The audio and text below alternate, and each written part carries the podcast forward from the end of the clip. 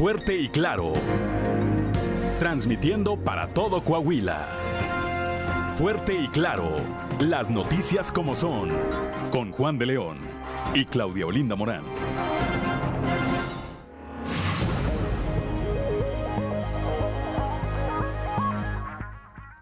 Son las 6 de la mañana, 6 de la mañana con dos minutos de este miércoles 28 de septiembre del 2022. Hoy se celebra a quienes llevan por nombre Wenceslao.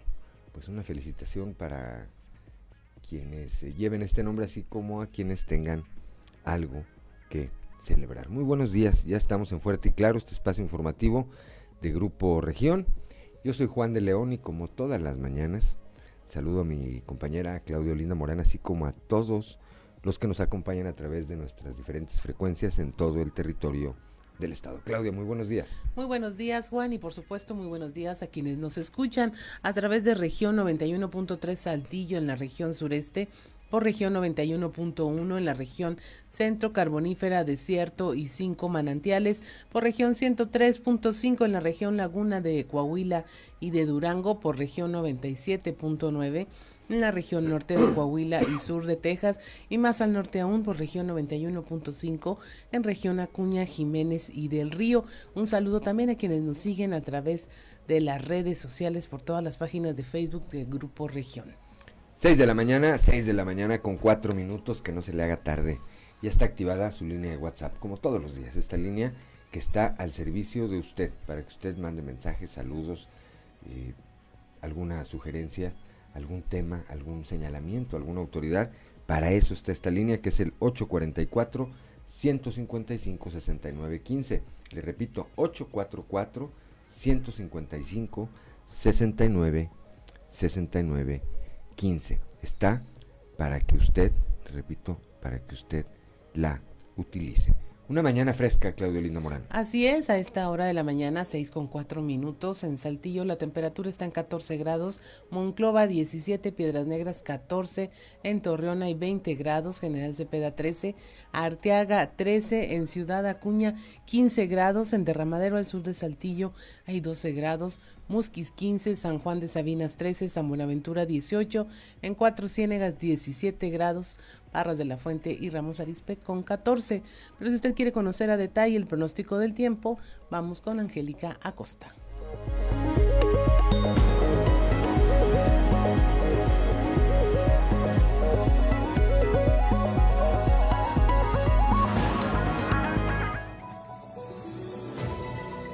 Pronóstico del tiempo con Angélica Acosta.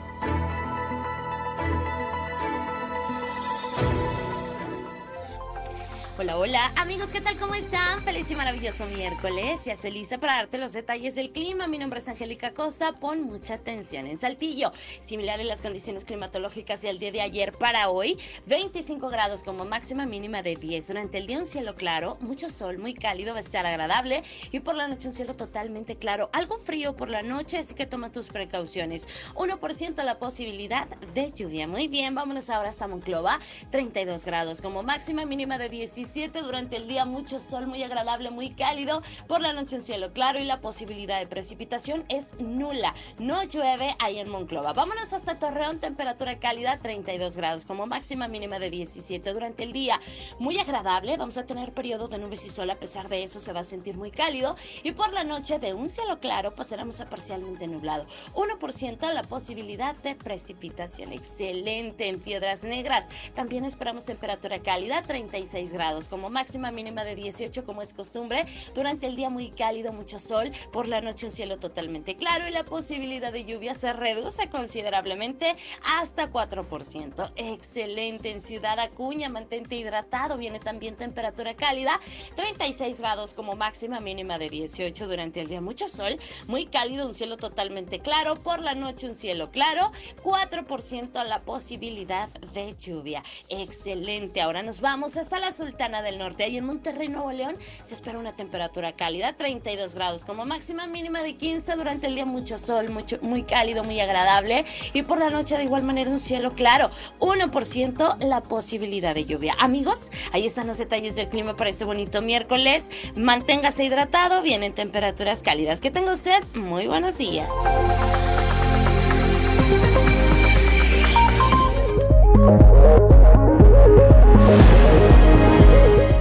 Son las 6 de la mañana, 6 de la mañana con 7 minutos. Gracias, gracias a eh, nuestra compañera Angélica Acosta. Un saludo a don Hernán Aguirre, Aguirre, que ya nos acompaña en esta transmisión desde muy, desde muy temprano. 6 de la mañana, son las 6 de la mañana con 8 minutos. Y una mañana fresca, Claudio Linda. Eh, pues el pronóstico es que ya están Claudia estaba muy enojada porque dice que el frente frío, pues ni fue frente ni fue frío. Ese, espérate los que, a los que están llegando ahorita, este, ya, se, ya se va a comenzar a sentir. Solo Torreón en 20 grados, el resto del estado por debajo. Sí. De, la, de esa temperatura.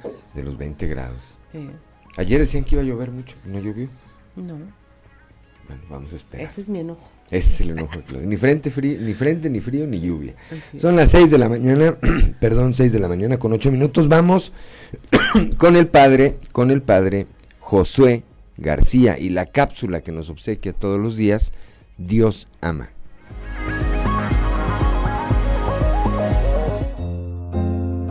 Diócesis, Diócesis de Saltillo, presbítero Josué García. Dios, Dios ama. ¿Cómo saciar, nuestra hambre de Dios? De Dios estamos, comentando la cuarta petición, del Padre nuestro, danos hoy nuestro pan de cada día. Hemos hablado ya en entregas anteriores acerca del alimento, hoy estamos hablando acerca del alimento espiritual. Decíamos que tenemos dos maneras, la palabra de Dios, pero también la Eucaristía. Y yo quisiera que nos centráramos en la Eucaristía. Este pan este eucarístico para nosotros, los cristianos católicos, es como el maná el maná que acompañó al pueblo de Israel durante su peregrinación en el desierto, o también como el pan que sustentó a Elías en su marcha hacia el Oreb. San Francisco de Asís, este, este gran santo de nuestra iglesia, en alguna ocasión que hizo una paráfrasis acerca del Padre Nuestro, justo cuando llega a esta cuarta petición, él cambia el danos hoy nuestro pan de cada día por tu amor amado, amado hijo, nuestro Señor, nuestro Señor dánoslo, dánoslo hoy. O sea, o sea, San Francisco, San Francisco está, comparando. está comparando la hambre, la hambre el, alimento, el, alimento, el pan el que le pedimos, a Dios, pedimos a Dios con el propio, con el propio Hijo de Dios, Hijo que es Jesús. y en efecto, y en recordemos, recordemos el Evangelio, el de, Juan, Juan capítulo 6, versículo 35, 35 en donde el Señor Jesús nos dice que Él es el pan de la vida. Bueno, pues así como el pan que es Jesús, para San Francisco, de, Asís, la Eucaristía, se, sirve, se sirve, el propio, Jesús, para que tú, para que tú puedas saciar, esa, hambre, que tenemos de la divinidad. Diócesis, diócesis de Santillo.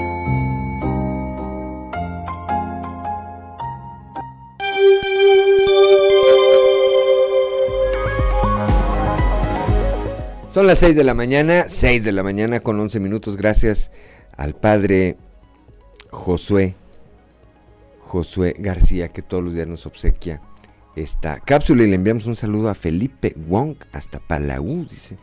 Buenos días desde Palau. Pues muy buenos días, eh, Felipe. Gracias por el favor de tu atención y un saludo hasta allá, hasta la región carbonífera. Un saludo también a mi tía Margarita Briones Luna, ahí viene ya, en la chamba. Hasta la carbonífera también, a Tahualpa Rodríguez, Montelongo, que todos los días también nos acompaña en esta transmisión. Son las 6 de la mañana, 6 de la mañana con 11 minutos.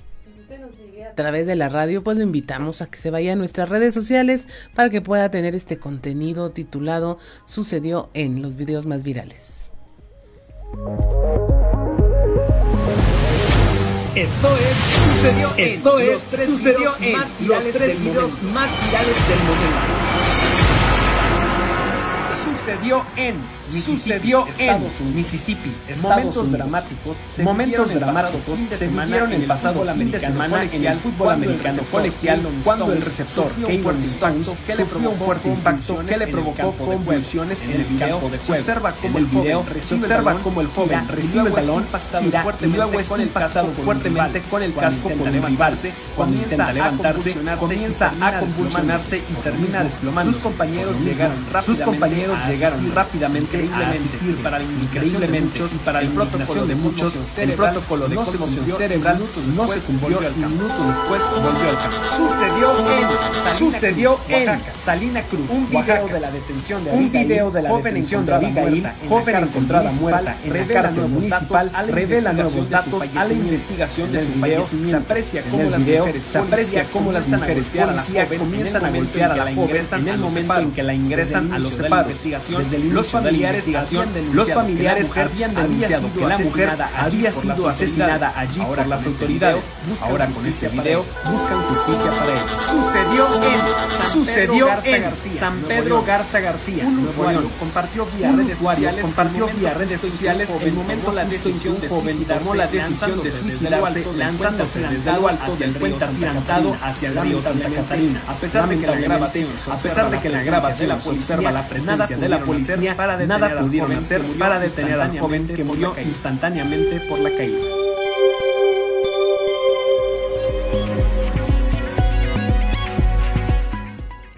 Son las 6 de la mañana, 6 de la mañana con 13 minutos y bueno, pues vamos rápidamente a la información. El día de ayer fue vinculado, vinculado a proceso Francisco N., uno de los implicados en este incendio de una vivienda en la colonia María de León que provocó la muerte de dos personas, un joven y una mujer embarazada. Leslie Delgado tiene la información. Buen día, informando desde la ciudad de Saltillo. Este martes se llevó a cabo la audiencia inicial en contra de José Francisco N. por los delitos de homicidio calificado, tentativa de feminicidio y feminicidio, por lo que el juez Pedro López Medrano determinó vincular a proceso al presunto responsable, por lo que permanecerá en prisión preventiva en el centro penitenciario varonil. Además, se fijó un plazo de investigación de tres meses. Los hechos sucedieron la noche del pasado primero de septiembre, cuando el individuo, en complicidad con otras dos personas, incendiaron una vivienda de la colonia María de León, lo que provocó la muerte por intoxicación de Michelle N., quien tenía seis meses de embarazo, y Ángel Gabriel N. De acuerdo con información proporcionada por la delegación de la región sureste de la Fiscalía General del Estado, con esta nueva vinculación, restaría capturar a otros tres individuos por su presunta participación en los hechos, cuya búsqueda continúa por autoridades policiales. Agradezco la intervención y deseo que tengan un excelente día. Son las 6 de la mañana, 6 de la mañana con 15 minutos. Le enviamos un saludo a Mara Ortiz de la Peña, nos envía saludos.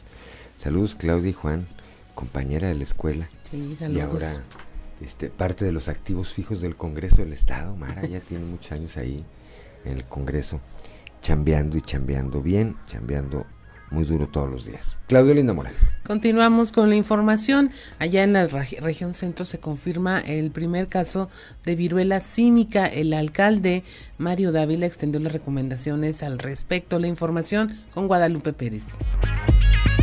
Buenos días, saludos desde la región centro. El alcalde Mario Alberto Dávila comentó que se recomienda reforzar las acciones y protocolos en materia de salud, especialmente aquellas personas que tienen bajas defensas. Esto luego de que se confirmara el primer caso de viruela símica en Monclova.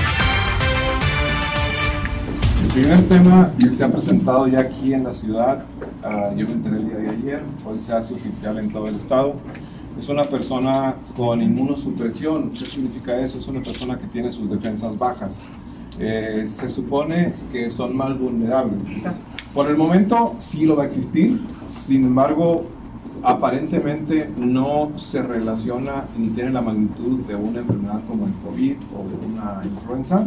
Entonces, pero como todas las cosas en medicina, se tendrá que conocer, se tendrá que aprender y se tendrá que ir tomando medidas sobre la marcha de acuerdo al comportamiento de la propia enfermedad. Saludos desde la región centro para Grupo Región Informa Guadalupe Pérez. Son las 6 de la mañana, 6 de la mañana con 17 minutos. Vamos ahora hasta Cuña, ya con Ricardo Ramírez Guevara. Eh, el día de ayer, la Secretaría de Seguridad Pública detuvo a dos personas que transportaban un cachorro de leona. Las detuvo precisamente porque, pues, para verificar si tenía permiso, tenían permiso de poseer y transportar este animal, lo cual, pues, evidentemente era negativo. El animalito eh, presentaba un cuadro, un cuadro eh, complicado, su salud estaba muy descuidado. Bueno, posteriormente murió después de ser incautada ahí en el ejido La Esmeralda. Ricardo Ramírez tiene la información. Durante un operativo de presencia y vigilancia en los caminos que conectan a las rancherías con el Parque Nacional Los Novillos, realizado por elementos de la Policía de Acción y Reacción, se detectó un vehículo Ford Pickup en color negro. Al acercarse a este, los elementos de seguridad notaron en la parte trasera una jaula y en su interior un cachorro de león, el cual presentaba huellas de maltrato, por lo que se procedió a interrogar a los ocupantes del vehículo. Lo anterior fue dado a conocer por la Secretaría de Seguridad Pública del Estado de Coahuila a través de un comunicado, donde detallaba que los sujetos fueron identificados como Juan José de 34 años y Luis David de 28 años de edad, ambos originarios de Mazatlán, Sinaloa, quienes dijeron que se dirigían hacia Ciudad Acuña para llevar a revisión médica al cachorro. Sin embargo, al no contar con la papelería correspondiente para la posesión de este animal, se procedió con su detención por el delito de maltrato animal. Los dos hombres, la camioneta y el cachorro, fueron turnados ante el Ministerio Público para que se iniciara la carpeta de investigación correspondiente. Desafortunadamente, en las primeras horas de este martes se daba a conocer que este cachorro hembra, de solo 8 meses, de león africano, que fue encontrado en un estado de salud muy delicado, perdió la vida en las instalaciones del Ministerio Público. Hasta el momento no se ha dado a conocer la causa de la muerte y el cuerpo aún se mantiene en resguardo. Personal del Ministerio Público continúa con la investigación para tratar de determinar el origen de este animal, cómo es que llegó a Coahuila y el rancho del cual provenían estos dos hombres, para ver si existen más animales exóticos en la propiedad. Asimismo, la Secretaría del Medio Ambiente del Estado de Coahuila, así como la Procuraduría para la Protección del Ambiente, tomaron conocimiento sobre estos hechos y sobre el deceso de este animal. Informó para Fuerte y Claro Ricardo Ramírez. Son las 6 de la mañana, 6 de la mañana con 20 minutos. Vamos rápidamente a un consejo G500.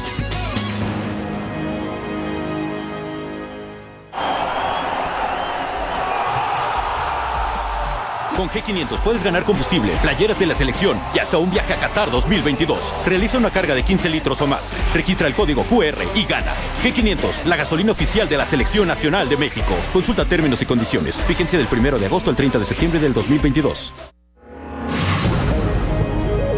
6 de la mañana, 6 de la mañana con 20 minutos. Una pausa, una pausa y regresamos. A través de la frecuencia modulada, pues escuchábamos aquí en Claudio Linda Molano. El característico tono de voz de Rigo Tobar con No que no. Rigo Tobar, Rigoberto Tobar García. Rigo es amor, ¿verdad? Ese era el frase que hacía así, ¿verdad? Rigo es amor. Sí. Así. Bueno, pues para quienes eh, tuvimos en algún momento la dicha de escuchar a Rigo Tobar, ya lo volvemos a escuchar de nueva cuenta, aunque sea aquí en fragmentos, los diferentes cortes. Este, nuestro productor Ricardo Guzmán nos va a estar obsequiando eh, fragmentos de estas melodías de Rigo Tobar. Son las 6 de la mañana, 6 de la mañana con 26 minutos. Durante este año, Fíjese, ahorita bueno, comentamos este tema de esta cachorra de león muerta allá en eh, Acuña y seguimos con los animales. Coahuila presenta una alta incidencia de atropellamiento de osos negros, ya que tan solo en este 2022 15 de ellos han muerto en este tipo de accidentes. Escuchemos a la secretaria del Medio Ambiente en el estado, la maestra Eglantina Canales, con quien ayer platicó nuestro compañero Néstor González. Compañeros de Fuerte y Claro, muy buenos días, me da mucho gusto saludarlos. El día de ayer, la secretaria del Medio Ambiente en el Estado, Eglantina Canales Gutiérrez, señaló que en este 2022 se han suscitado 15 atropellamientos de osos en todo el estado, principalmente en la región sureste debido a la población de estos animales que se encuentra concentrada en la zona serrana, particularmente la del municipio de Arteaga. Vamos a escuchar lo que nos dijo la bióloga Eglantina Canales Gutiérrez.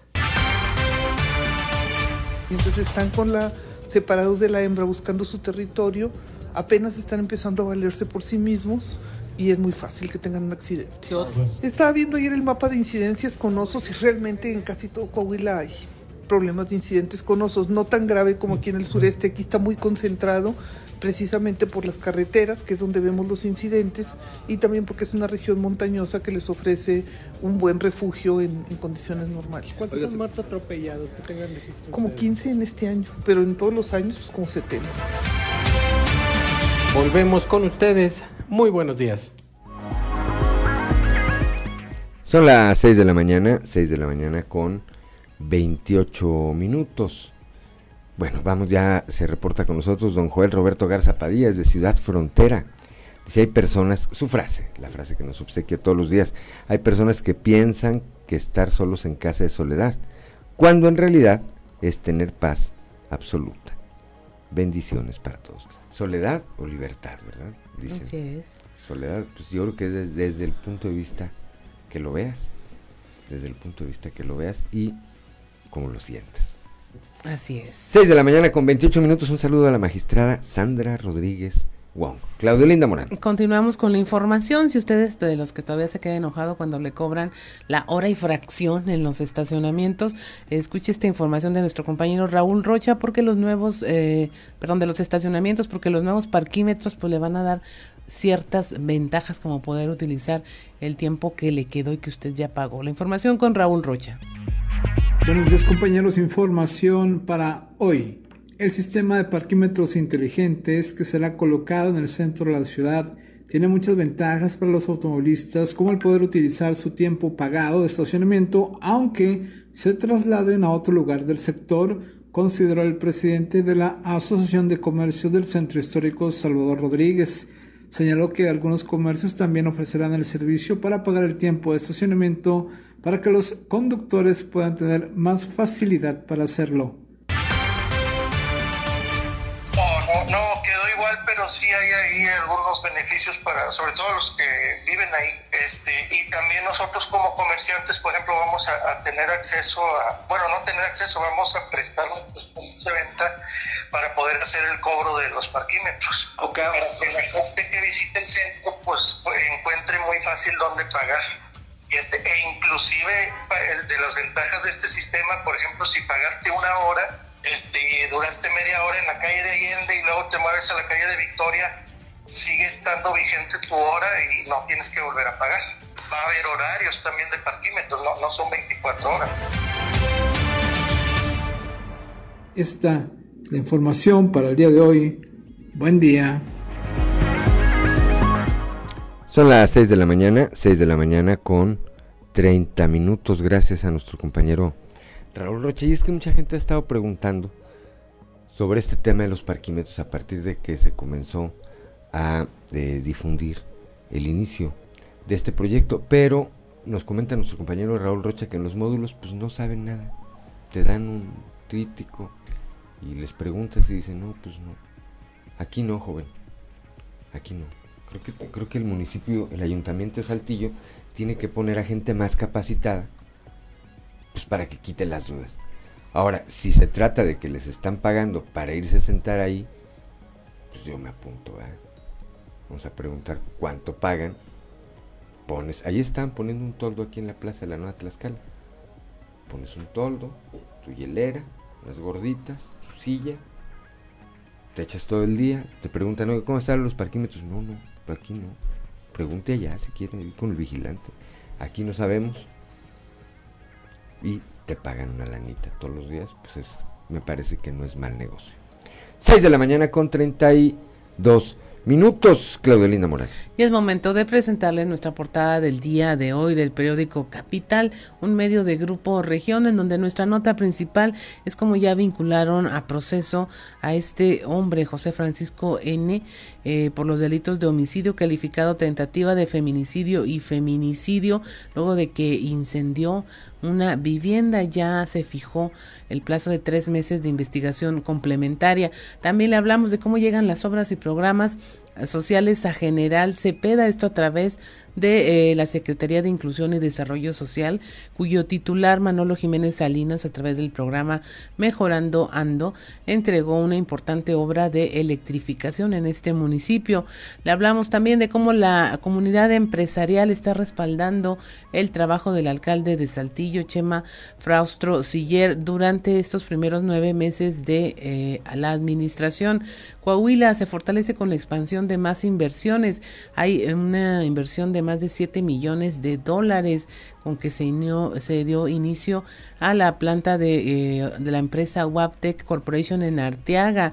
secretario de Economía Claudio Bres Garza, en representación del gobernador Miguel Riquelme, destacó ahí el trabajo coordinado que se efectúa entre los municipios y el sector privado para generar este tipo de eh, oportunidades. Van 15 eh, osos atropellados en territorio coahuilense en todo 2022. Le tenemos esta información con la secretaria del Medio Ambiente, Glantina Canales Gutiérrez. Le hablamos también de la suma de casi 2.000 asesinatos durante el mes de septiembre, tan solo en un fin de semana. Según cifras del Sistema eh, Nacional de Seguridad Pública, hubo 251 51 homicidios en todo el país. Luego de confirmarse un caso en Monclova de viruela cínica, el alcalde eh, llamó a extremar precauciones por este tipo de contagios. También en la ciudad Acuña murió la leona que fue asegurada apenas el día de ayer. Eh, la Secretaría de Seguridad pues detuvo a dos personas por el delito de maltrato animal cuando fueron sorprendidos transportando a este cachorro de león. Y los comerciantes del centro de la ciudad de Saltillo avalan el tema de los parquímetros inteligentes que será colocado en el centro de la ciudad.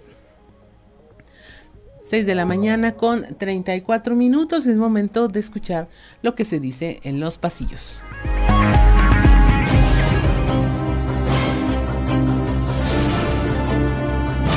Y en el cartón de hoy, en los laureles que nos muestra una ciudad que está plagada de anuncios y panorámicos de personas que dicen quiero ser gobernador y otro que dice yo también quiero ser gobernador, mientras que en el Instituto Electoral de Coahuila están durmiendo a pierna suelta. No solamente se ha avanzado en materia de salud en Coahuila como resultado de un buen manejo que se ha dado la pandemia en más de dos años y medio, de manera que ya el uso de cubrebocas no es obligatorio también en el renglón de desarrollo económico los resultados son totalmente medibles, pues siguen llegando nuevas inversiones a la entidad y otras se expanden. Ayer en Arteaga, la empresa dedicada a la manufactura de equipos ferroviarios y mineros para el mercado estadounidense, Waptec Corporation, inauguró la planta 4, lo que representa 900 nuevos empleos directos.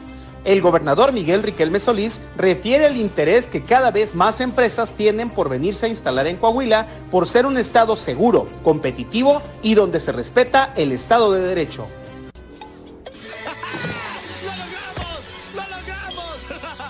Una reunión con mucha camaradería fue la que sostuvieron el alcalde José María Fraustro Siller y algunos miembros de su equipo de trabajo como el secretario del ayuntamiento, Carlos Estrada, además del director del Implan, Ricardo Álvarez y los socios de Coparmex Coahuila Sureste, encabezados por su presidente Roberto Cabello en la sesión mensual que se efectuó en un salón del norte de la ciudad. Seguridad, transporte, empleo y obras que se realizarán con el impuesto sobre nómina fueron parte de los temas que se tocaron en la reunión de cerca de dos horas de duración. Muchas dudas respecto a la selección de los candidatos que presenta Morena deja la sentencia dictada el jueves pasado a Claudia Isela Lumbrera Orsúa por el asesinato del exdirector de la Proderco, Juan Manuel Villarreal Valdés, el 23 de diciembre de 2019. Resulta que la mujer que deberá purgar una condena de 125 años y pagar más de 1.2 millones por ese delito fue postulada en 2017 por Morena para la alcaldía de Arteaga, donde obtuvo apenas un 2% de los votos. Así la selección tan rigurosa de los que se dicen diferentes. Sembraste tu propio fracaso.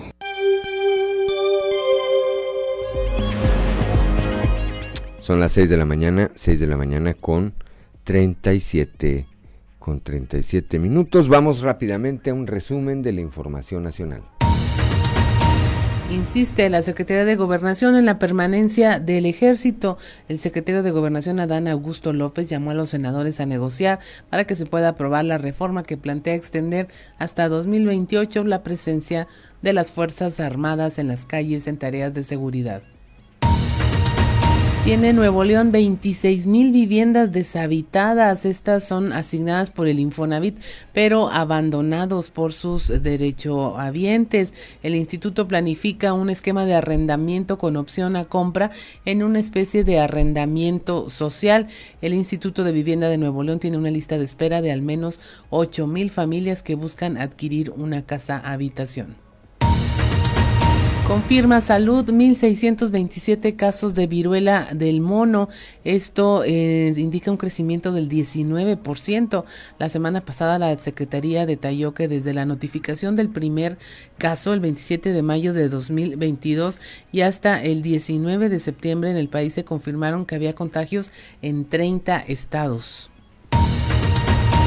Renuncia el fiscal del caso Ayotzinapa. El fiscal de la Unidad Especial de Investigación de este caso, Omar Gómez Trejo, presentó su renuncia luego de que la Fiscalía cancelara 21 órdenes de aprehensión que había solicitado en agosto pasado contra exfuncionarios posiblemente involucrados en la desaparición de los normalistas prácticamente desaparecido el PRI en el Congreso de Sonora. El Partido Revolucionario Institucional, que tuvo en Sonora un bastión, se quedó sin un solo diputado en el Congreso local luego de que sus dos últimas legisladoras, Karina Zárate y Elia Salar Hernández, se adhirieron al grupo legislativo de Morena. El tricolor comenzó la 63 legislatura con cuatro diputados, pero en julio pasado renunciaron Ernesto de Lucas y Natalia Rivera, quienes se sumaron a la bancada de movimiento Ciudadano, por lo cual ahora no tiene representación en el legislativo sonorense por primera ocasión en toda su historia.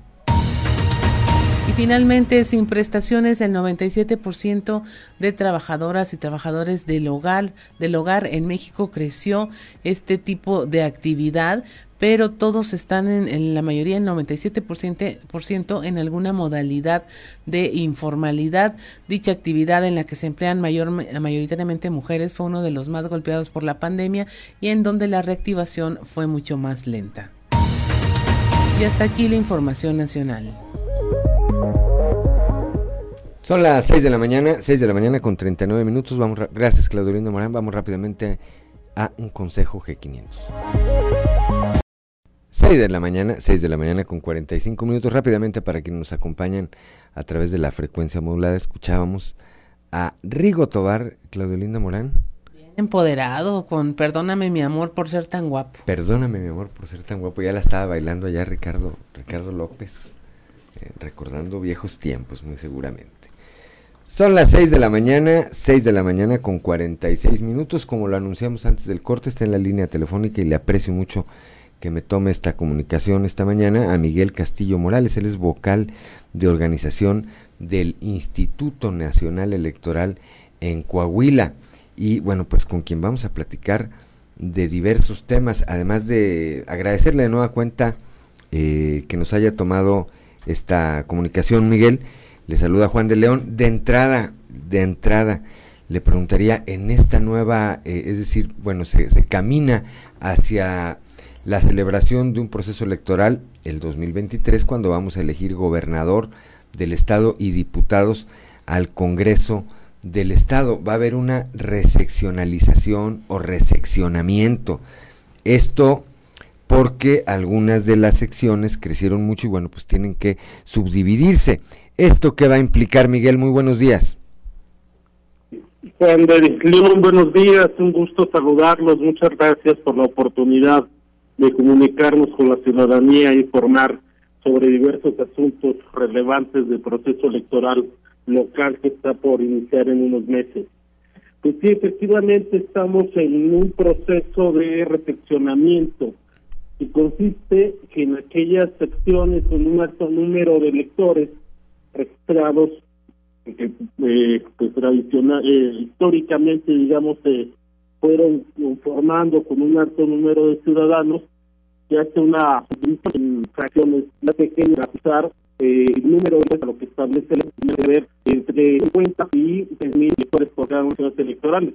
Ese sería el rango de población que debe existir con lo establece la ley eh, y procedimiento como es pues, eh, posible algunas zonas de las ciudades o de las poblaciones crecen un ritmo mayor cuando se establecen nuevos fraccionamientos o nuevas colonias y se supera este rango. Entonces lo que hacemos es eh, el ajuste y, inspecciones que tienen un número mayor se ajustan, se fraccionan y se eh, ajustan esta, a este rango. Y posteriormente se invita a la ciudadanía a que actualice su credencial para votar de forma tal que eh, pues ya se incorpore al, a la identificación la nueva sección que se generó que le corresponda y con base en ello el ciudadano pueda acudir a votar a la casilla que se instalará ya en un lugar más cercano a su domicilio. Esto es muy importante, esto es muy importante, eh, Miguel, por supuesto, eh, auditorio, porque entonces quien no es, quien no tenga actualizada esta credencial con su nueva sección no podría votar el eh, próximo año, Miguel. No, sí podrá votar estos ciudadanos teniendo la, el número de sección que existía previamente. para ello vamos a hacer en su momento una campaña de información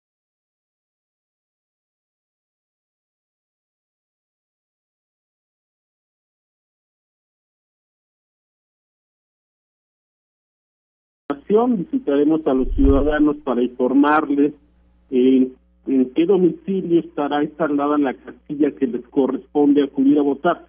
Eh, eh, evidentemente, al formar parte de una sección de mayor tamaño, mayor extensión territorial y poblacional, la Castilla se ubicaba en un lugar determinado y al fraccionarse el número mayor de secciones, eh, habrá nuevos domicilios. ¿Hasta cuándo tiene oportunidad de votar? Pero lo recomendable es, ahorita que estamos en, el, el, proceso de actualización residencial, que acudan para que ya de una vez cuenten con la eh, eh, renovada que corresponde a su municipio. Actualizada. ¿Hasta cuándo, hasta cuándo tendrían los o tenemos los ciudadanos para hacer este o tendríamos para hacer este cambio? Sí, eh, tendrán hasta eh, febrero, específicamente hasta el 4 de febrero, que se podrán hacer actualizaciones en la credencial para votar. Estamos ahorita en un proceso de campaña intensa para invitar a la ciudadanía a actualizar su credencial o aquellos jóvenes que están por cumplir sus, eh, los 18 años eh, puedan inscribirse al padrón electoral. Bien, eh, tienes eh, tiene algunos ejemplos particularmente de en qué municipios qué secciones van a, a, sufrir esta reseccionalización, reseccionamiento, Miguel. Sí, tenemos eh, particularmente en el municipio de Saltillo, en el municipio de Torreón, en el municipio de Acuña, eh, estos casos. Eh, son en total nueve secciones que existían originalmente que se convirtieron en 60 nuevas secciones a partir de este recepcionamiento. Entonces son pues varios, varios casos, y me permites un momentito para eh, poderte precisar. Pero en lo que eh, ubico esta información específica, eh, comentarles también que eh, la sesión que celebró el Consejo General del Instituto Nacional Electoral el lunes pasado, se aprobó el Plan Integral y el Calendario de Coordinación de Procesos Electorales Locales. Y este es un dato muy importante que es eh, eh, conveniente que la ciudadanía eh, conozca, porque esto implica que ya tenemos definidas los plazos, las actividades, los procesos específicos para la organización del proceso electoral. Y como tú bien sabes, eh, de acuerdo a la legislación local, iniciará formalmente el próximo primero de enero de 2023 y que culminará con la jornada electoral el 4 de junio en 2023, como ya señalabas, para la renovación de la gubernatura y de las diputaciones locales. 4 de junio, será el 4 de junio, disculpa que te interrumpa Miguel, es el 4 de junio la elección. Y esto que nos estás comentando es bastante importante. ¿Qué cambios hizo el INE y qué cambios va a hacer al, al, a este calendario electoral?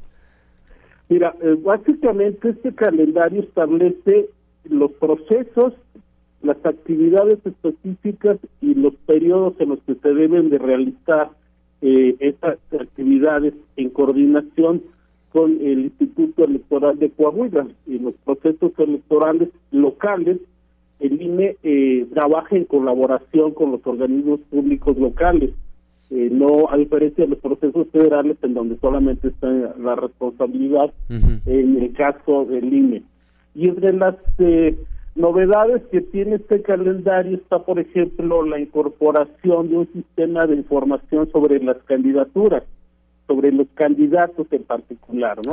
En el que eh, los eh, eh, las personas que resulten postuladas por los partidos políticos y en su caso aquellos que obtengan su registro como candidatos independientes, pues deberán hacer pública información sobre su trayectoria, sobre sus propuestas y hacer, por ejemplo, la declaración de no haber cometido ninguna acción que vulnere eh, o que constituya actos de violencia en contra de las mujeres, por ejemplo, que es un tema muy relevante que el Instituto Nacional Electoral y también al Instituto Electoral de Coahuila le interesa enormemente garantizar a la ciudadanía que las personas que se postulen pues no hayan cometido este tipo de actos que vulneren los derechos de las mujeres. Por ejemplo, este es un dato, una, una de las novedades que tiene este eh, calendario. Señalarte también que contiene 23 subprocesos, es decir, está organizado en actividades y procedimientos específicos y a su vez 222 actividades, en donde está señalada específicamente quiénes son la instancia responsable de llevarlo a cabo, la, el área de cada una de las instituciones que le corresponde realizado realizarlo y los periodos en que deben de hacerse. Es un instrumento muy importante porque nos permite planear, es decir, eh, definir la ruta que debemos de seguir, pero al mismo tiempo nos permite dar seguimiento, control y evaluación, porque contiene elementos para poder verificar que se cumpla en los tiempos establecidas las actividades o en su caso poder identificar por qué no se hizo en su momento y poder corregir eh, oportunamente, prever cualquier situación que nos eh, permita hacer los ajustes. Porque en materia electoral existe el principio de definitividad de las etapas y actividades, es decir, todo debe de hacerse en los plazos establecidos y una vez que se concluye ya no se puede eh, volver a, a, ellos, ¿no? Ya se declara definitivo el acto para con base en esto hacer la siguiente actividad. Bien, Miguel, eh, en el en, en, en, radio el tiempo es criminal, nos nos este se nos agota muy rápido. Te, le aprecio de verdad mucho que nos haya tomado esta comunicación. Quedamos en pendiente más adelante para continuar platicando en eh, rumbo a esta, a, este, a esta jornada, este proceso electoral del próximo año, seguir platicando y que nos siga clarificando sobre acciones que debemos eh, tomar o hacer los ciudadanos y lo que irá haciendo el Instituto Nacional Electoral, repito, de cara a la renovación de la gubernatura del estado y del Congreso local el próximo año. Por lo pronto le aprecio de verdad que me haya que me haya tomado esta llamada. Estamos a la orden y un gusto platicar con ustedes. Que tengan buen día. Muchas gracias, muy buenos días. 6 de la mañana con 57 minutos. Vamos rápidamente a un consejo G500. Las 7 de la mañana con un minuto continuamos en Fuerte y Claro y escuchamos a Rigo Tobar con el músico chiflado. Eh, estaba viendo esos datos que dijeron ayer que había llenado, había reunido más gente en un concierto en el margen del río Santa Catarina y resulta que sí, que sí está constatado que lo publicaron algunos medios de comunicación, ese dato que dijeron que llenó más que el Papa, esto en 1979. Que eh, reunió a casi 400 mil personas, en tanto el Papa Juan Pablo había reunido a 300 mil cuando visitó el mismo sitio. Ahí está el dato. Y bueno, eh, saludamos al ingeniero Fernando Fuentes del Bosque, que ya se reporta a través de las redes sociales aquí en Grupo Región. Y le queremos presentar ahora un tema eh, que es muy importante, interesante, un contenido de nuestra compañera Jessica Rosales que tiene que ver con el cáncer, esta enfermedad que es la tercera causa de muerte después de las enfermedades cardiovasculares y la diabetes, eh, con este reportaje que se llama Más allá de la quimioterapia.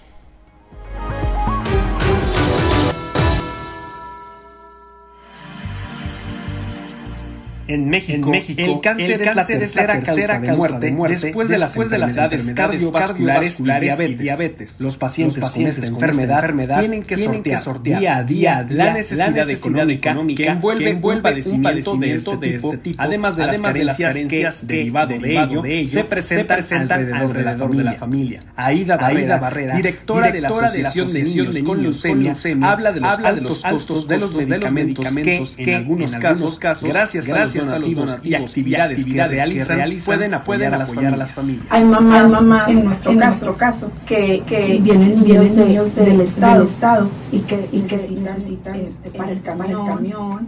Por ejemplo, por ejemplo ahora, ahora este, que este cambió el hospital, hospital infantil, infantil este, este. Nosotros, ahorita estamos pidiendo apoyo para los taxis, para las familias, para que vayan a vayan porque vienen y se quedan en nuestro albergue. albergue. Entonces, entonces nosotros les apoyamos, con, el taxi, con el taxi. O a veces, o a ellos, dicen, no, pero ellos, pero consiguen, consiguen el recurso. Claro, entonces, entonces, por ejemplo, por ejemplo tengo el caso, el caso de, este Brando. Brandon, Brandon necesita, este, este, radioterapias. Las, las, radioterapias, de Brandon, de Brandon cuestan 150 mil pesos.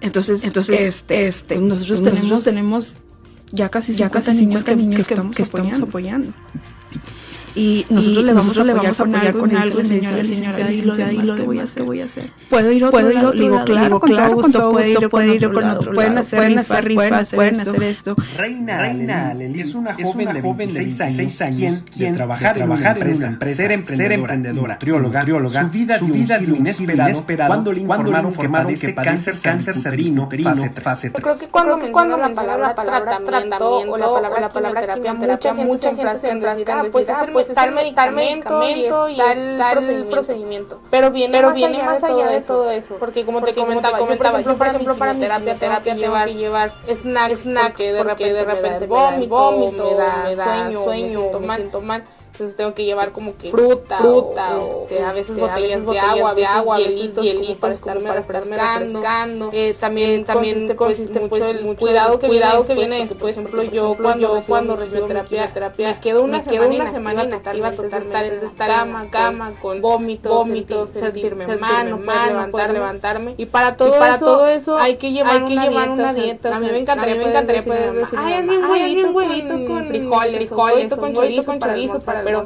pero va más allá, de, más allá de eso, o sea, la gente la cree, gente cree que mencionar, un, tratamiento, es como tú, es, lo, como tú lo decías, el, las, el, las, instituciones públicas tienen, el, tienen la obligación, la obligación de, darme ese tratamiento, pues sí, pero, pues ellos, sí, pero ellos no tienen la obligación de cubrir todo. todo. Por ejemplo, por ejemplo hay veces que en las instituciones llegar a haber escasez de, de medicamentos, escasez de estudios que necesitas y tú tienes que estar preparada para cubrir ese tipo de estudios que a lo mejor y no se tienen aquí en Saltillo. Nicolás es un joven de 13 años. A los 11, los médicos le diagnosticaron leucemia, lo que significó un golpe muy, duro para él y su familia. Debido a los, altos, costos del tratamiento, Olga, su madre, habla del, cambio que representa en una familia una enfermedad, de este tipo, pues, pues la atención, se, debe centrar como prioridad en que mejore, su situación de salud y por lo tanto los esfuerzos económicos también. Hace dos años a Nicolás le leucemia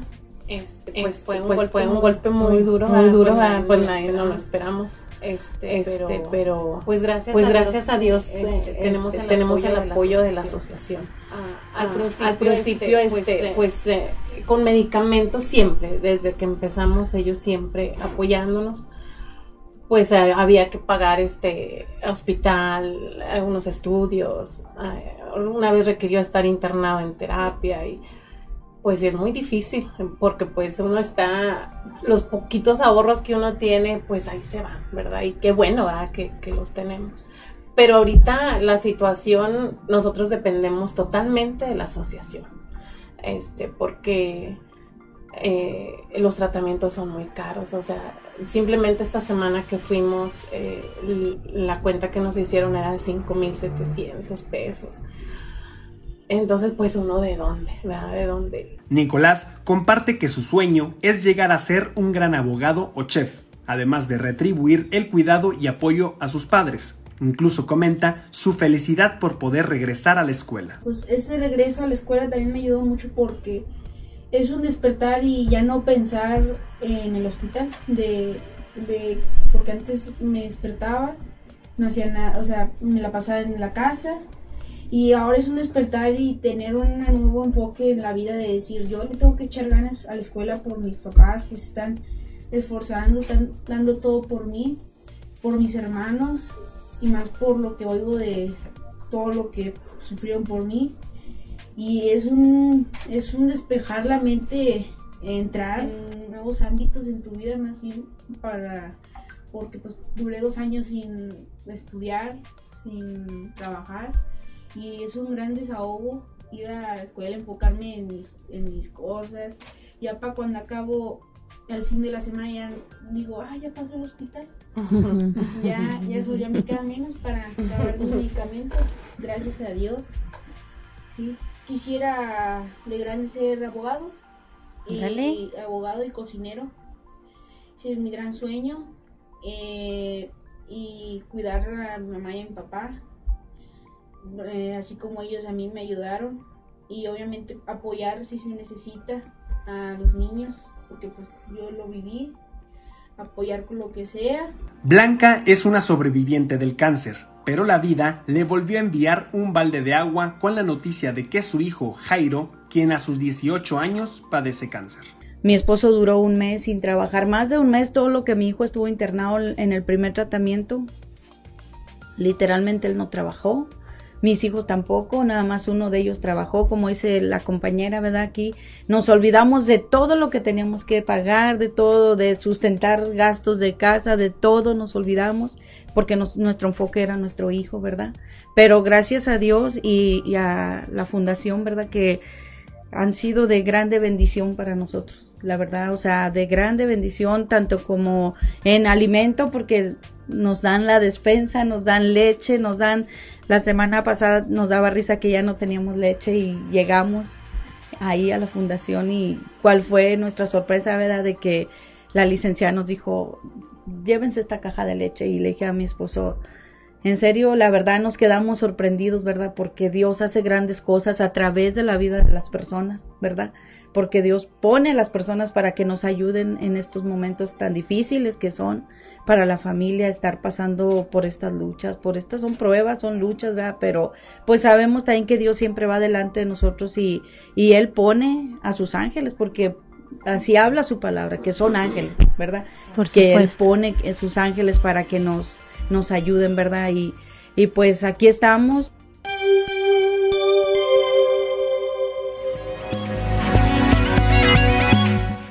Siete de la mañana con 10 minutos y es el tiempo de nuestra conversación del día de hoy y nos da mucho gusto tener en la línea telefónica a Silvia Ortiz de Sánchez Viesca. Ella es fundadora del grupo Fina Vida eh, y pues inolvidable también es y lo seguirá siendo la mamá de Fanny. Muy buenos días, Silvia. Hola, buenos días. Eh, por favor, eh, quisiéramos abordar contigo este tema. Eh, acaban de ocurrir exhumaciones en Torreón. Eh, ¿Cómo les fue? ¿Qué hallazgos tuvieron? En Torreón y San Pedro. San Pedro.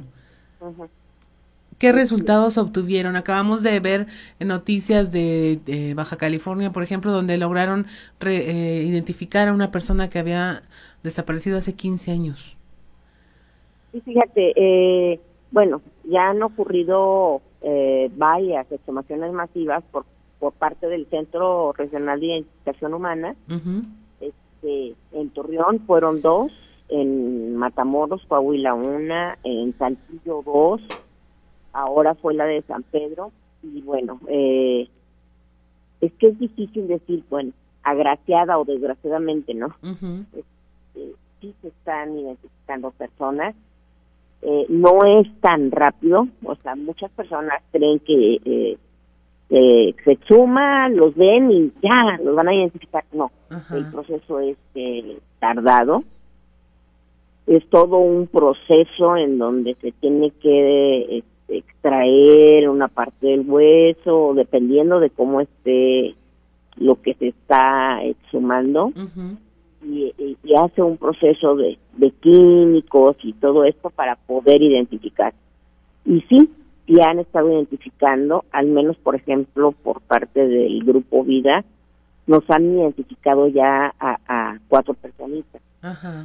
Entonces, este, sí está dando resultado este trabajo, sí está saliendo adelante. Eh, eh, agradecemos, agradecemos a, ahorita eh, cómo están trabajando. digamos que con mayor diligencia, mayores herramientas jurídicas también hay ciertas ventajas eh, en materia pues judicial para que puedan ocurrir estas cosas. Definitivamente, sí han estado cuidando los procesos. Se tuvieron alguna, algunos detalles en la exhumación de, Parras, pero no, o sea, el, el, trabajo jurídico se realizó, pero ahí tuvieron ahí eh, unos detalles con una familia y bueno, eh, se le respetó a la familia y, y, adelante, ¿no? O sea, eh, hasta que se resuelva y, se hagan todos los trámites para que la familia esté conforme, se, realizará. Así es. Eh, recientemente, corrígeme si me equivoco, tuvieron una visita de la ONU. ¿Hubo ahí algún hallazgo importante? Como colectivo. Sí, como colectivo.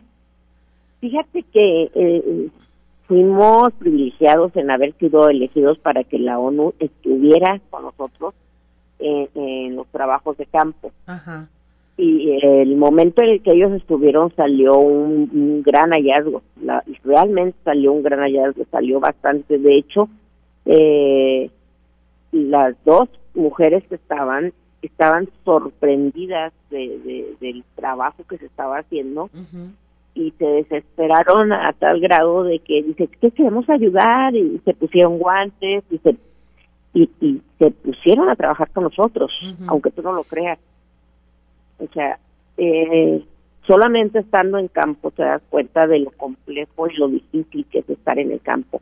La desesperación que entra y las y las ganas de sacar adelante esta situación ahí estamos hablando de fosas totalmente clandestinas o de eh, fosas comunes dentro de... Clandestinas, totalmente, clandestinas. Ajá. ¿Y hay algún seguimiento a esa información? ¿Se van a hacer más actividades ahí? Mira, lo que pasa es que, por ejemplo, en el predio donde ellos fueron, que es San Antonio del Alto, en Matamoros, Coahuila, eh, se ha realizado trabajo desde el primer día que se localizó el predio con fosa clandestina. Sí. Que desde el 17, 18 se han estado trabajando y a la fecha llevamos más de 150 personas recuperadas en ese predio. Ah, caray. Impresionante cifra. O sea que va a requerir de mucha cantidad de equipo, de eh, trabajo, forenses, autoridades. Sí, no, no, no, no, no, no, no, tú no sabes, o sea, los hemos llevado ahí eh, horas y horas y horas así de, de, trabajo. Nosotros, ¿cuál es el trabajo, de, por ejemplo, del grupo? Es localizar. Aquí está una cosa ya entra el, eh, el equipo forense, que antropólogo, arqueólogo, perito, crimen, ¿sí? Sí. Ya eh, acordonan, se ponen a hacer el trabajo ellos. Nosotros lo que hacemos es apoyar en la criba. Sí. salen las tinas de, tierra y en la criba es donde estamos apoyando nosotros en la separación de, de, los restos de la tierra, de las hierbas, de todo lo que sale. ¿sí? Así es. Silvia, en otras partes del estado es ya cada vez más común hablar de una desaparición institucional. Dicen cuando los cuerpos se, se pierden en medio de trámites, van a dar a las fosas comunes. Encontramos en la Ciudad de México el caso de un niño que eh, el forense dijo, ah, es mayor de edad y en lugar de seguir el protocolo de un niño que había muerto, de un adolescente que había muerto en un accidente, pues estuvo perdido eh, no sé cuántos años de que la familia no supo de él hasta que empezaron estas exhumaciones y por el ADN lo detectaron. Vemos también acá el caso de Baja California en donde dicen, bueno, es que ya lo teníamos detectado pero cambió la administración y ya por eso se retrasó más la, la entrega y la identificación de esta persona desaparecida. Fíjate que ese es un tema que al menos como colectivo hemos estado peleando. ¿sí? De hecho, a, nosotros nos sucedió con una compañera. Su hija desaparece, al día siguiente fue localizada, asesinada, y, y la, la señora fue, fue a checar, porque ya ves, o sea, salen las notas, se encuentra. Entonces, este, la señora fue a checar y no, señora, esta, esta femenino es de 25 años. ¿Está usted seguro? Sí, 25 años. Fueron 11 años después, gracias a la exhumación y por el ADN, que se determina que era su hija de 14 años. O sea, sin ninguna prueba clínica, por así decirlo, pues podrían asegurar la edad. Pero fíjate, cómo determinan 25 eh, cuando la niña tenía 14. Así es. ¿Sí? Entonces no es el único caso, no es el único, han sido varios casos y es una lucha que se tiene este, con las autoridades que, que, realizan los primeros trabajos, pues, no estén poniendo una edad aproximada hasta que no se hagan los estudios pertinentes, se les ha estado solicitando esa situación. Así es. Y, no entienden, o sea, siguen siguen con esa práctica y, es una práctica que, que debe de, de, no establecerse en los primeros momentos hasta que no se realicen los estudios pertinentes. Así es. Esperemos que también eso cambie pronto, Silvia. Y pues bueno, ya se nos va el tiempo, nos despedimos. En noviembre, ¿cuántos años? De tu búsqueda de Fanny? 18, desgraciadamente. 18 años de buscarla incansablemente. Pues como siempre, ya sabes, nuestra solidaridad y estaremos al pendiente de ver qué ocurre. Eh, admirable tu lucha y eh, nace conciencia de que mientras el resto del mundo estamos haciendo otras cosas, pues ustedes siguen en la búsqueda y en la lucha contra eh, las autoridades a veces, contra la negligencia, pero están teniendo resultados y eso suele ser alentador. Muchas gracias Silvia Ortiz de Sánchez Viesca, fundadora del Grupo Vida, mamá de Fanny para siempre. Muchas gracias. No, gracias a ustedes. Gracias a ustedes por hacer visible esta situación. Dios les bendiga. Muchas gracias a nuestra entrevistada Silvia Ortiz de Sánchez Viesca. Estamos en Fuerte y Claro. Vamos a un consejo G500. Son las 7 de la mañana, 7 de la mañana con 26 minutos para quienes nos escuchan a través de la frecuencia modulada. Escuchábamos a Rigo Tobar con qué melodía, Claudio Linda Morán. Oh, qué gusto de volverte a ver.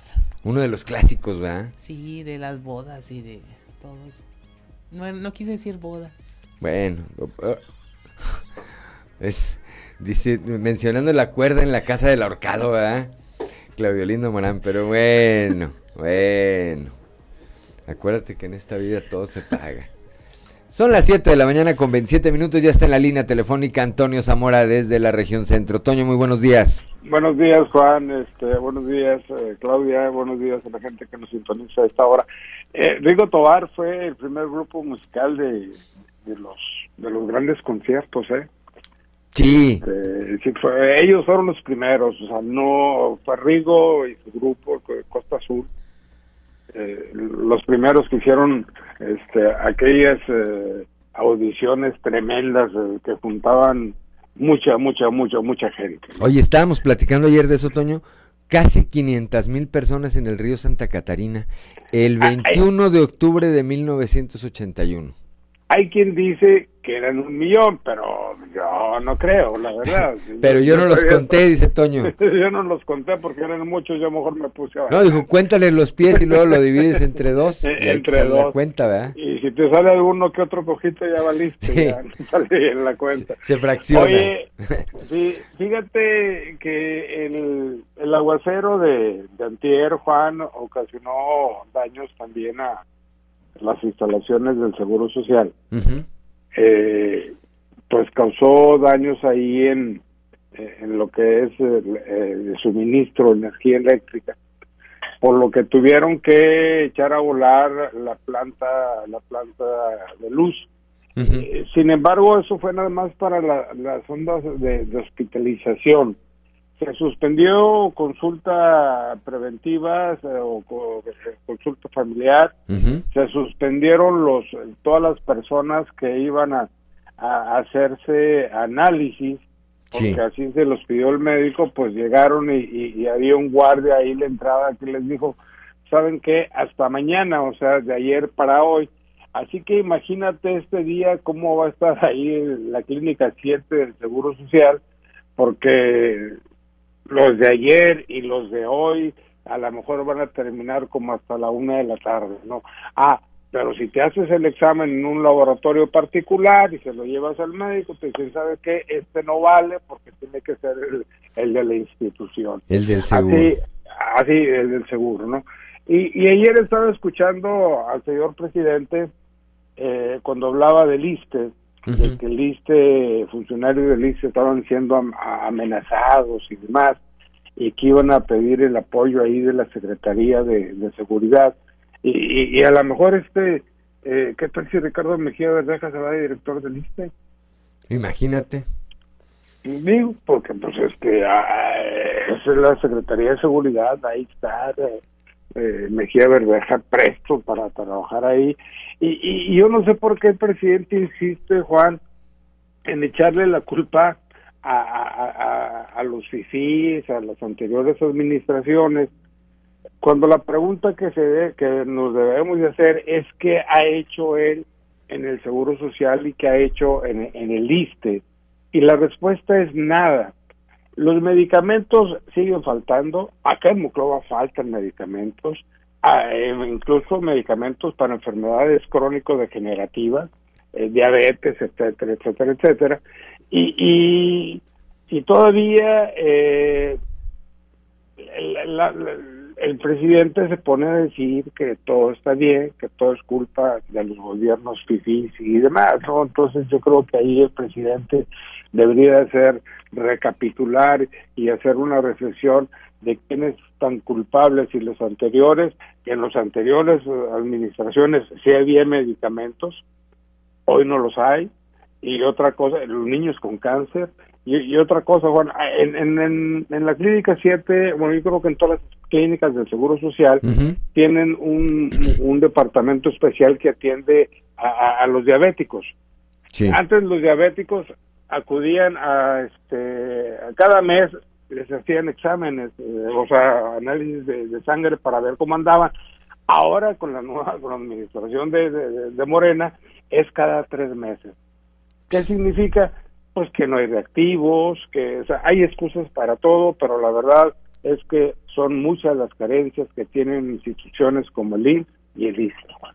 Desaparecieron el eh, Seguro Popular, Toño, que no era una institución, hay que decirlo, era un programa, pero que funcionaba que funcionaba muy bien para quienes no tenían seguridad social. Bueno, pues hoy también eso está desaparecido y la verdad hay que decirlo, el INSABI no ha despegado y yo no dudo que vaya a despegar. Eh, Había gente del Seguro Popular, Juan, que con cáncer que eran ascendidos en, en, el San José de Monterrey. Sí. Ahora con el INSABI, pues... No, pues no reciben atención en ningún lado. Eso es lo dramático en, muchos aspectos de la salud. Pero bueno, pues ahora sí que es lo que hay, decía Trini Morales, eh, fundador del PRD coahuilense. Cuando le decían, oye, pues qué candidatitos traes, decía, bueno, pues es lo que hay. y siguen los mismos de aquel entonces. No da para más. Un saludo a Trini Morales, un saludo a la maestra Maritelma. Gracias, Toño Zamora. Hasta mañana. Muy buenos días, 7 de la mañana, 7 de la mañana con 32 minutos. Le mandamos un saludo también a Miguelito Ávila, mira, nos está siguiendo en la transmisión. Se me hace que le, le debo. Por algo me anda buscando, ¿verdad, Miguelito? Nada, se crean. Saludos a Miguelito, al rato, al rato te voy a ver. 7 de la mañana con 33 minutos, Claudio Linda Moreno. Continuamos con la información. La Secretaría del Trabajo esperará ver cómo evoluciona el asunto legal de la mina El Pinabete, en la que estaría implicada el subsecretario, eh, implicada la subsecretaría del Trabajo, Carolina Morales y Ribarren, para tomar acciones al respecto. Esto lo afirmó la titular de la dependencia, Nacira Sogbi Castro.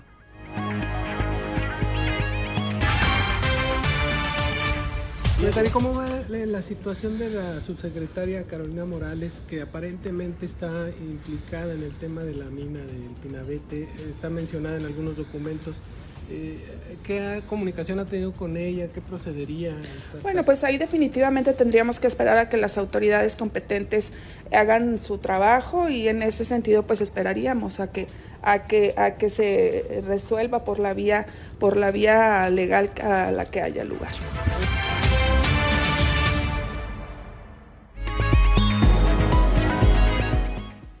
Son las 7 de la mañana, 7 de la mañana con 34 minutos, pues sí, habrá que esperar a ver qué ocurre porque pues la Fiscalía General de la República está pidiendo a diversas eh, instancias información sobre la también alcaldesa.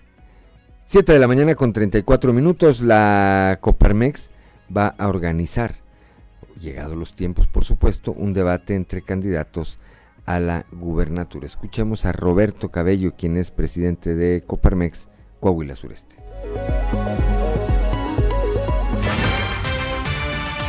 Bueno, en, Coparmex eh, Nacional se, se, organizaron seis debates, bueno, cinco debates en las últimas seis elecciones, porque nada más en una no se pudo, no se pudo hacer, creo que fue Tamaulipas pero sí, estamos eh, debemos organizar un debate y nos ponemos de acuerdo con eh, Coparmex Laguna y la delegación de Monclova y Piedras Negras para poder hacerlo. ¿Qué bueno? ¿Y aquí pues, Saltillo?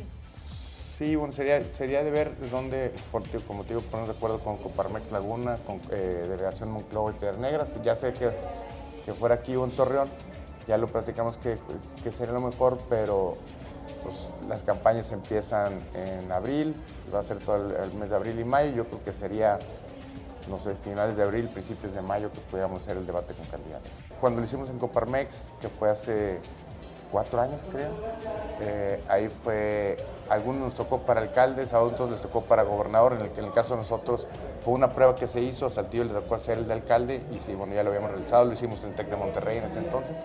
Como te digo, es una colaboración no solo con Parmex, sino es con universidades y otras organizaciones.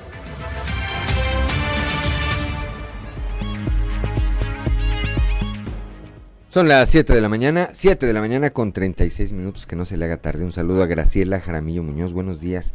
Ánimo, dice, ánimo. Como dice Jericó Abramo también. Claudio Linda Moreno.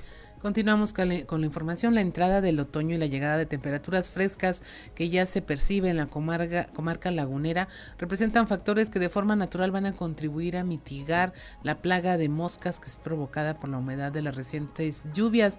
Esto lo señaló el director de salud en Torreón, Jorge Mario Galván Cermeño. Llamó a la población a tener hábitos de higiene eh, y evitar la presencia masiva de estos insectos al interior de los hogares. La cuestión de la mosca es una situación que se, que se produce por la, como te lo había comentado en la ocasión anterior, pues porque se depositaron larvas de la mosca en, los espacios propicios como son los sitios como donde se guardó la humedad de las lluvias, el regreso del aumento de las temperaturas que habían estado un poquito más abajo. Y es el periodo de reproducción natural, que es de los 7 a los 21 días de la mosca y es un gran problema porque una, mosca genera 500 a 700 larvas y, cuando eclosionan pues imagínate la cantidad de moscas que tenemos, y tiene un periodo de, desarrollo de 21 días, de, 15 a 21 días. Entonces, pues, pues por esto es la proliferación. ¿Qué esperamos? Que la temperatura al disminuir, entra el otoño, empiezan a disminuir las temperaturas y entonces nosotros eh, esperamos que eso nos ayude eh, naturalmente al control.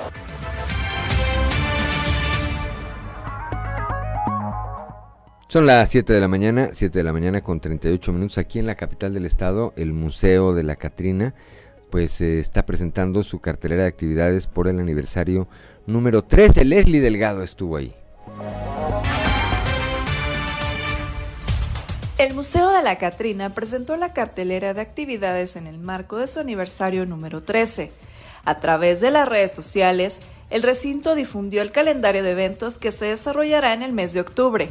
Para esta edición 2022 se realizarán talleres, maratones de leyendas, recorridos nocturnos, así como una exposición fotográfica.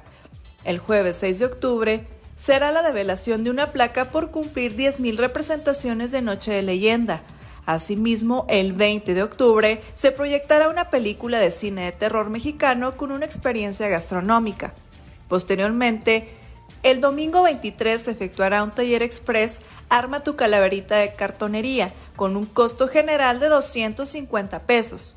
Luego, el sábado 29 del mismo mes, se hará una lectura de caracoles. El día 30 se inaugurará la exhibición Mucho Corazón en el Centro Cultural Casa Purcell.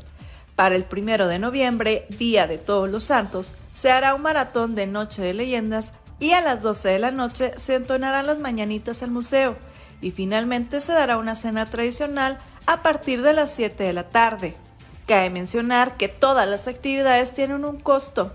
Para mayor información pueden visitar la página oficial de Facebook Museo de la Catrina o comunicarse al teléfono 844-414-3148. Informó para Grupo Región Leslie Delgado. Son las 7 de la mañana, 7 de la mañana con 40 minutos. Tenemos consejo, vamos a un consejo G500. Mañana con 46 minutos. Por toda la orilla andaba Ricardo López. Acá entre la cabina y el área acá de el lobby. Con mi Matamoros querido Claudio Lindo Moreno. Así es, por supuesto, de Rigo Tobar. Y bueno, para quienes preguntaban por la del Sirenito, terminando, no la va a obsequiar, terminando este espacio informativo, no la va a obsequiar nuestro productor Ricardo Guzmán. 7 de la mañana con 46 minutos. Así es, y porque siempre, siempre hay un tweet, le invitamos a que escuche y vea este contenido. Dicen que es de sabios cambiar de opinión. Sin embargo, es muy evidente cuando esta opinión cambia porque algo ya no te gusta. Y es que cuántas veces no hemos visto a los aplaudidores de la 4T recriminando cosas a los periodistas que antes idolatraban. Para muestra lo que sucedió con el exfutbolista Carlos Albert, quien es un distinguido seguidor de López Obrador. Y es que a Albert se le ocurrió criticar la participación del periodista Jorge Ramos en la mañanera. Sí, esa en donde le dice en su cara que su sexenio ya es el más violento de la historia moderna de México. El también periodista deportivo tuiteó que quien conocía a Jorge Ramos antes de las mañaneras y que le gusta mucho el chayote. Lo irónico e interesante es que en 2016 el propio Carlos Albert reconoció a Ramos por sus 30 años de trayectoria y hasta lo llamó colega. ¿Qué pasó? Pues lo de siempre. Ahora que critica a AMLO, ya no le gusta tanto. Afortunadamente, este doble discurso quedó nuevamente retratado, pues siempre, siempre hay un...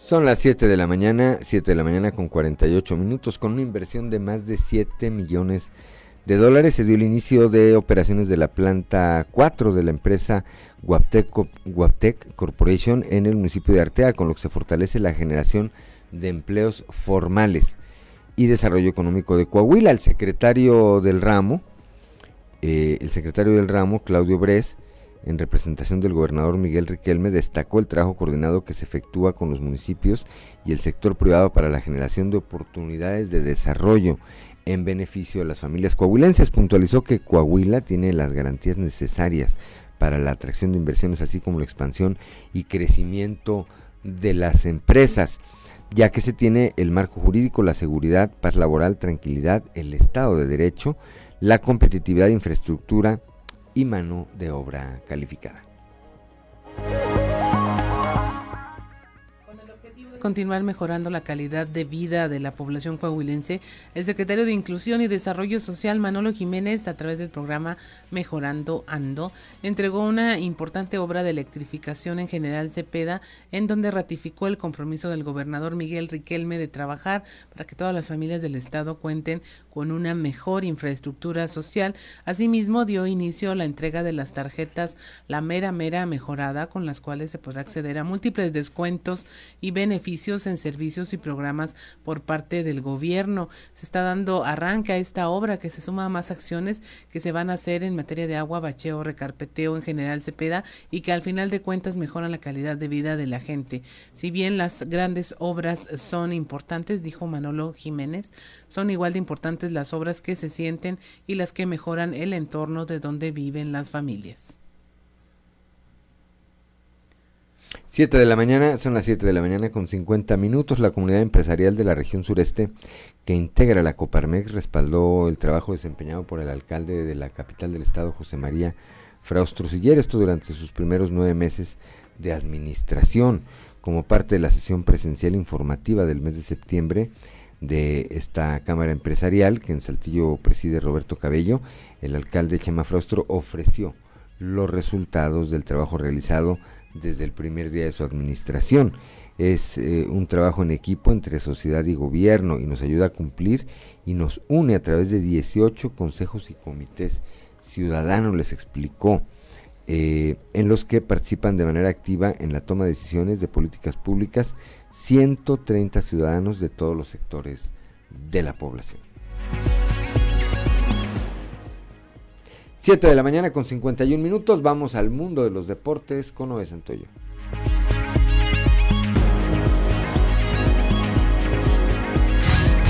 Resumen Estadio con Noé Santoyo.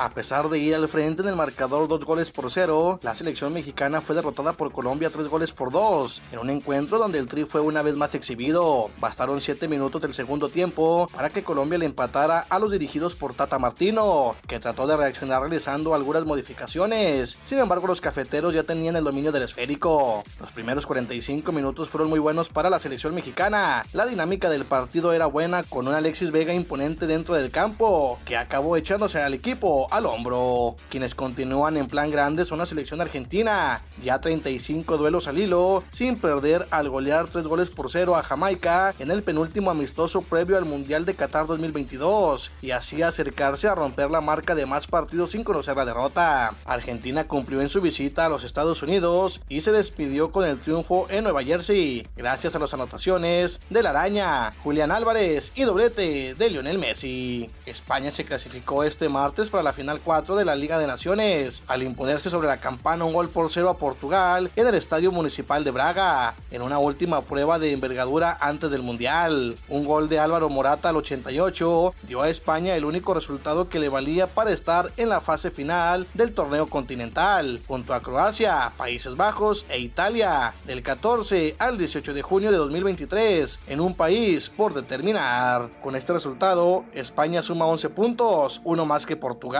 la Roja tendrá la oportunidad de conquistar ese torneo tras haber caído en la final de la última edición frente a Francia hace un año. Aaron Hughes recibió cuatro boletos y permaneció en 60 jonrones, a uno del récord de la Liga Americana establecido por Roger Maris, lo que no obstó para que los Yankees de Nueva York aseguraran el cetro del este de la Americana al imponerse ayer cinco carreras por dos a los azulejos de Toronto. Los Yankees festejaron su vigésimo campeonato divisional con lo que empataron empataron la segunda mayor cantidad con los Dodgers, solo detrás de los 21 de Atlanta. Los guerreros del Santos Laguna aspiran a terminar el torneo regular en la tercera posición de la tabla general. Por ello han iniciado con intensidad su preparación para el próximo duelo en casa ante Mazatlán, equipo que en el papel luce a modo para los laguneros. Resumen Estadio con Noé Santoyo.